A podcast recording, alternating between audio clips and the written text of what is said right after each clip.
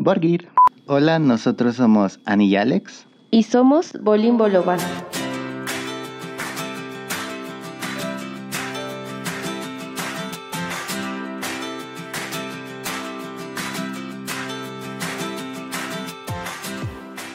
Esta segunda temporada de Yoyos yo siento que es una declaración de intenciones desde el opening. En, en la primera temporada hasta el opening es sombrío, oscuro, como, como lento. Y en la segunda temporada son colores brillantes, los personajes a ratos parece que están danzando, ¿no? Entonces desde ahí yo siento que ya es eh, un statement de que no es, no es lo mismo. Se ve el progreso desde el principio, sí se sí hacen con los colores un brinco al tiempo bien cañón. Em, no sé si, si Jonathan y Dio están exactamente en qué tiempo, pero hasta los colores me dan a entender como algo medio, más o menos medieval. Creo que decían que en 1880 y tantos. Ah, con razón se me hizo como medieval la onda. Y brincan tanto con, con Josefu, que sí, sí se nota completamente la modernidad hasta en los colores. Creo que, creo que Joseph, es que sí entiendo por qué a mucha gente le gusta Jonathan, ¿no? Es como este héroe abnegado. Pero pues para mí Joseph es muy cool, ¿no? Es divertido y a ratos, a ratos violento, pero también sorpresivo. Creo que una de las cosas que nunca ves venir es cuando es cuando Astreizo lo llena de, lo llena de plomo, ¿no? Sí, creo que lo irreverente de Joseph es lo que hace por completo la transición entre la primera entrega y la segunda. A mí en lo personal no me gustó tanto la primera, pese a que Jonathan sí era un caballero y toda nobleza y lo que fuera. Sí me pareció media lenta la trama ya con Joseph, pues ya hasta la hasta la narrativa cambia, ¿no? Se ve mucho más dinámico y el hecho de que sea Joseph Trampitas creo que le da el cambio completamente de, de Jonathan a Joseph, que creo que es lo que es parte de lo que va haciendo eh, más dinámica la historia, ¿no? Como más con más acción, porque también en los duelos, pues obviamente los villanos no son, no tienen honor, ¿no? Entonces creo que de repente las batallas, además de fuerza, dependían mucho del ingenio de ambos. Sí, creo que creo que en la primera temporada la mayoría de las peleas se basan en en los dos se avientan poderes y el más fuerte gana y, y a partir de la segunda temporada ya creo que hacen mucho uso de la imaginación y, y ganan de maneras sorpresivas, ¿no? Creo que también tienen un uso de herramientas bastante interesante. Y como que y pues como que en muchos aspectos siento que la disfruto más. Y además siento que es mucho más imaginativa que la primera porque sigue siendo Hammond y, pero se usa de, de maneras distintas. Ya no es solo Hammond de colores y de elementos no ya hacen uso de herramientas, de, de armas. Joseph creo que en tres ocasiones a lo largo de la serie usa su, su técnica secreta, que es huir. Y, y, hay muchas cosas que te digo que se me hicieron muy divertidas. También está el hecho de que, si bien se veía en la primera temporada, creo que aquí se alcanza a percibir que, que a Araki le encanta la música y lo vemos desde el primer gran villano que es Santana no sé por qué en la traducción le pusieron Viento. Creo que no tiene nada que ver. Creo que le hubieran puesto Santono y me haría más sentido por, por sus poderes que Viento. Pero también se ve, o sea, Dio Brando creo que es el... Está inspirado en dos músicos, un tal Dio y un tal Brando, pero no estoy muy seguro. Pero pues aquí ya se ve, ¿no? Santana, que según yo es por Carlos Santana, y además hace esta conexión a México, ¿no? Y también está Wham, o Wamu, que es la agrupación, creo que donde estaba George Michael, ¿no? Eh, eh, también que, clara alusión a ACDC y, y Cars, ¿no? Que la verdad no ubico una banda que se llame Cars, pero supongo que está. Y, y, así creo que hay varios personajes que, que reciben nombres musicales. Esto ya se acaba de percibir en, en siguientes entregas. Ya es bastante... No sé si el autor se descaró o si o, si alcanzó a ver que el copyright no lo alcanzaba y ya lo hizo con más confianza. Pero bueno, eh, hasta el momento así va. Sí, hasta este punto ha sido un tanto sutil, no ha sido tan remarcado. Eh, me gustó también cómo hicieron la transición para que Joseph usara el jamón. No fue con, como con Jonathan, que prácticamente se lo enseñaron una tarde y ya estuvo. Me gustó la parte del entrenamiento porque te da a entender que pasó muchos días en eso, aunque pues sí, sí también dicen que en la familia Joestar es prácticamente algo nato, pero... Yo creo que más fue por Lisa Lisa. Ajá, sí, como que... Ah, bueno, sí, también, ¿verdad? Ajá, porque ella fue creada por un maestro del jamón. Tampoco entendí por qué Lisa Lisa se veía tan bien. porque los usuarios del jamón no envejecen tanto, ¿no? Pues no sé. Pues Pero se ve increíble. ya después es un poco extraño que, yo, que Joseph la mironeara cuando se estaba cambiando. No se ve nada sexual, pero aún así se me hizo un poco extraño si después resulta que es su mamá, ¿no? sí, eso es como lo más fuerte de, de, esta, de este arco. Creo que sí te causa malestar cuando descubres que es su madre, ¿no? Pero pues como te decía, la verdad es que no hace un comentario obsceno ni, ni se sonroja al verla ni nada. Ajá, y aunque la ve hermosa, pues no le atrae.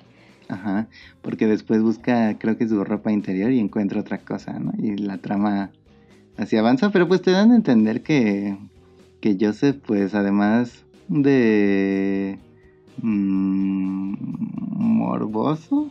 Es que es, más irrelevante, ¿no? Es travieso, ¿no? Ajá. Y como que le gusta hacerle bromas a la gente. Ajá, yo lo veo como alguien muy irreverente, más que morboso, pervertido, lo que fuera. Porque pues sí, sí me causó malestarcito de todas maneras que él haya sido el que se asomara a verla. Si hubiera sido César, pues... Eh. Shisa. Shisa. pues como que X, ¿no?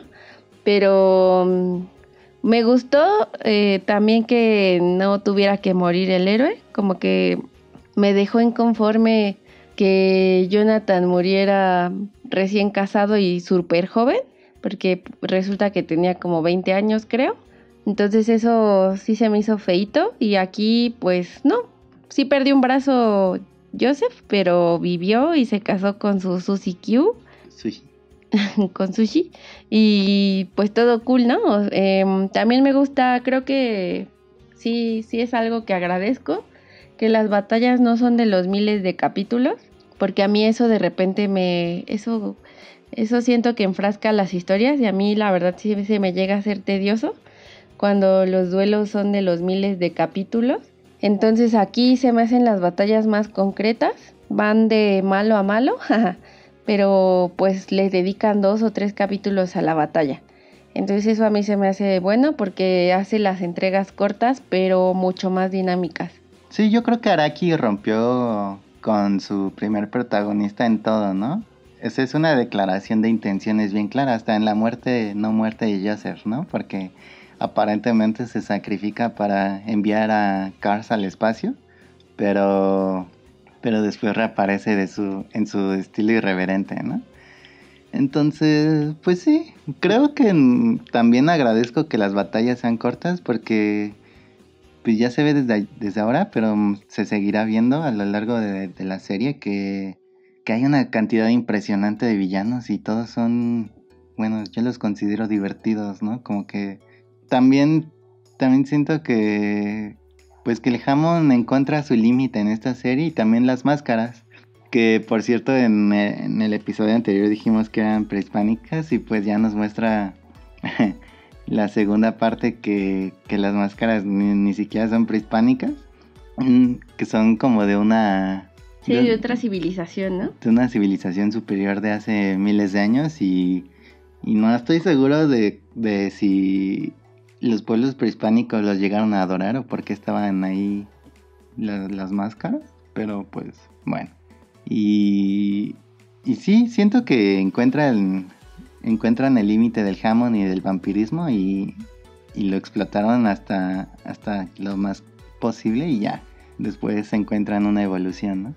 Sí, creo que les perdonas más que el diseño de las máscaras no sea adecuado a las culturas que vivieron en esas zonas, porque sí, lo que decíamos, no, no se parece al arte que hacían las, las culturas prehispánicas, es más oriental, pero ya ahora cuando resulta que es una otra civilización, pues entonces ya rompe con esto y ya no hay ningún problema con que sea un mix y no, y no coincida del todo con, pues con los hechos, ¿no?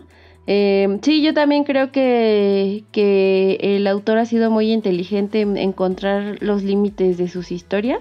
Em, esta es la segunda y última entrega alrededor del jamón y las máscaras. Al menos esto me pareció. A no ser que temporadas más adelante descubra que me he equivocado otra vez. Pero al menos eso parece. Em, también se me... Ajá, sí se me hizo muy bueno esto porque pese a que el... Pues la gran trampa de los vampiros es el sol. Pues se encuentran chingos de formas de alargar las noches, ¿no?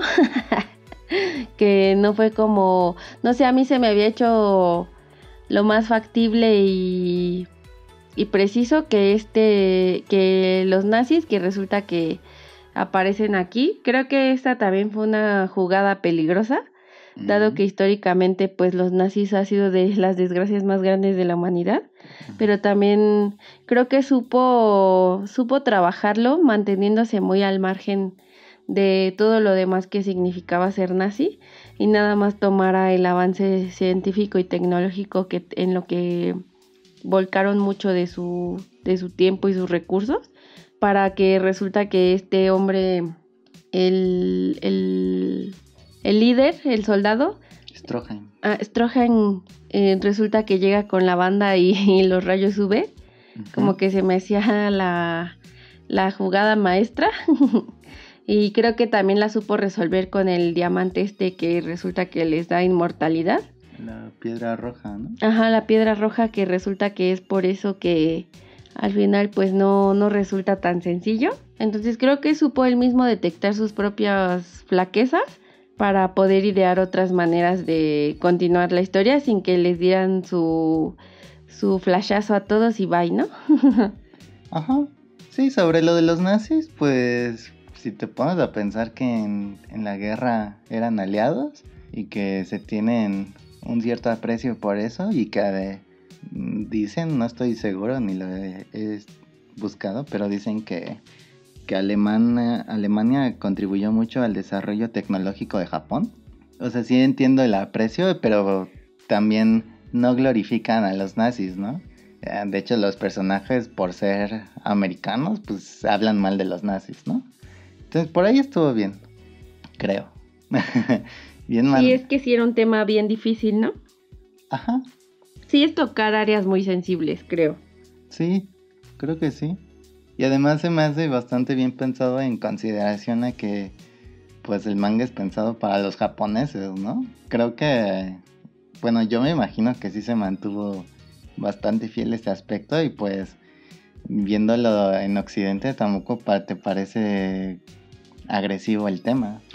Aparte, ¿sabes qué? Que creo que es de reconocer que no conozco tanto de arte ni producciones japonesas, pero al menos con esta caricatura, que, reconocen su historia, ¿no?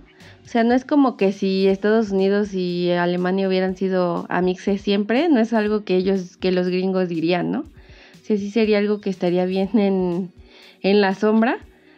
Entonces aquí, pues como, como dices, precisamente fueron aliados en, en la guerra y es algo que mantienen fiel, o sea, lo dicen como tal, que por eso están ahí como que colaborando. Pero pues sí creo que, o sea, sigo pensando la verdad que es peligrosillo querer, em, querer, querer tomar esta parte de la historia, que sí se expuso mucho el, el artista. En la primera entrega fue algo más básico como tomar a Jack el Destripador, Y aquí pues ya de plano tocó eh, un tema histórico importante, no nada más para Japón, sino pues literalmente para el mundo. Entonces creo que sí encontró manera de, de no meterse, o sea, sí, sí, sí tocó el orgullo nazi, porque justo pues ellos estaban muy, muy, muy, y el nacionalismo que tenían, porque pues sí se ve con ellos que están dispuestos a morir por la patria, ¿no? Entonces creo que tomó puntos importantes y verdaderos, pero supo dejar de lado todo, pues todo lo demás, ¿no? Y creo que es de crítica además, porque Stroheim es, es este tipo que se la pasa gritando de, ah, tengo la mejor tecnología de Alemania. Y así. Pero pues en vez de que se vea chido, parece parece un suicida casi siempre, ¿no? Y de hecho se ve que se la, ¿no? se la pasan partiéndola en dos. Entonces, pues sí, creo, creo que sí es bastante crítico. También creo que es crítico el hecho de que medio que no se muestra, pero dan a entender que, que torturaron a, Speedwagon cuando se lo llevaron. Entonces, no sé. Ah, sí. Creo que nunca llegué a entender que le estuvieran glorificando. Mm, al contrario, creo que hasta creo que en algún momento dicen le dicen a Stroheim que que para ser un nazi tiene, tiene mucho orgullo, ¿no? Entonces, pues no, no. Sí, sí, tampoco es que ensalcen lo que no se debe de, porque vuelvo a lo mismo, ya sabemos en qué acabó todo eso. Pero creo que toma esas dos características.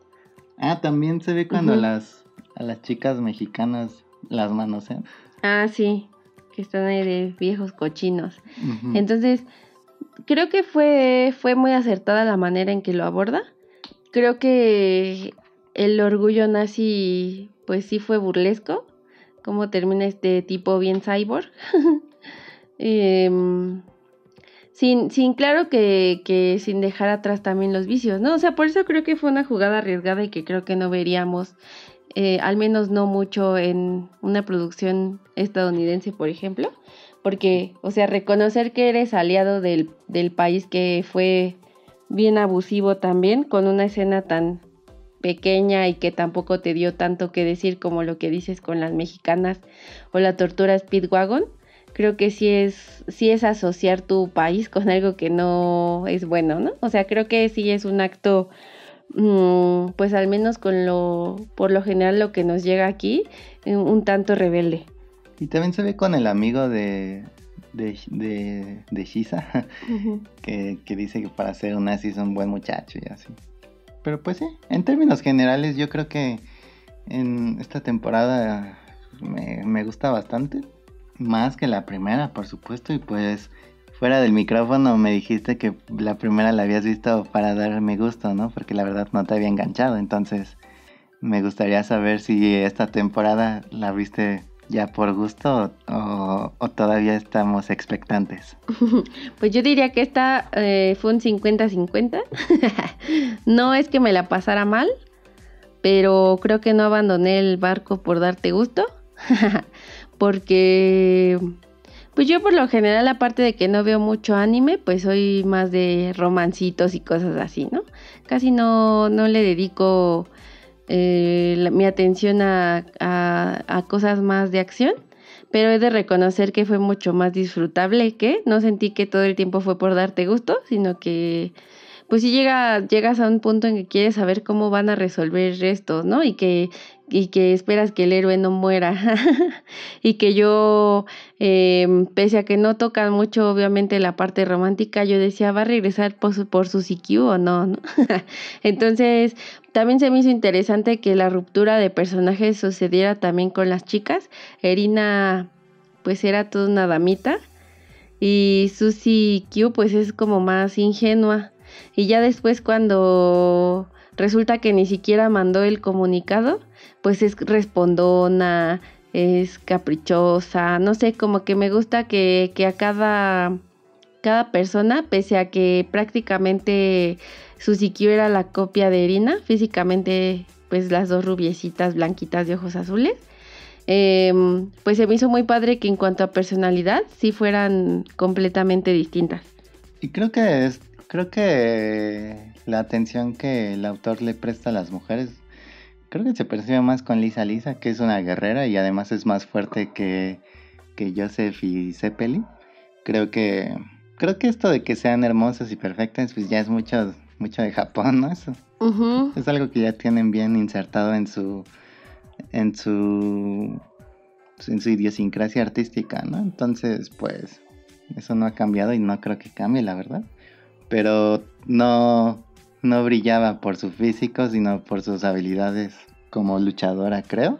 Y pues bueno, ya vimos los primeros capítulos del siguiente arco y pues ya vimos que Yotaro es otra declaratoria de intenciones. Ya no es, ya no es ni, ni un caballero ni, ni, ni un chico alegre, ¿no? Es, es, es un maldito rufián, aunque, aunque sus familiares expresan que tiene buen corazón. Y pues ya veremos si esta vez conseguimos atraparte. sí, pues, ajá, yo creo que se vuelve a ver otro brinco. Em, pues a ver cómo avanza la historia. De momento se me hizo como las cartas de Yu-Gi-Oh! que cada carta tiene acá un personajín, pero pues aquí cada quien tiene su, su spin, ¿cómo le dicen? Su stand. Ah, sí, su stand. Nada más que aquí las van explicando con las cartas del tarot, ¿no? Pero pues igual ya traen en la barajita los nombres y acá su, su turbo su turbo guía, ¿no? O su turbo guardaespaldas. Pero sí, me, me late el plan. Vamos a seguir viendo la tercera entrega. Y pues ya. Yo creo que de la segunda parte sería sería todo todo por ahora. Sí, sin duda. Ya ya veremos. Ya veremos. Mientras tanto, esto, esto es todo por nuestra parte y... Gracias por escucharnos. Nos oímos pronto otra vez. Bye.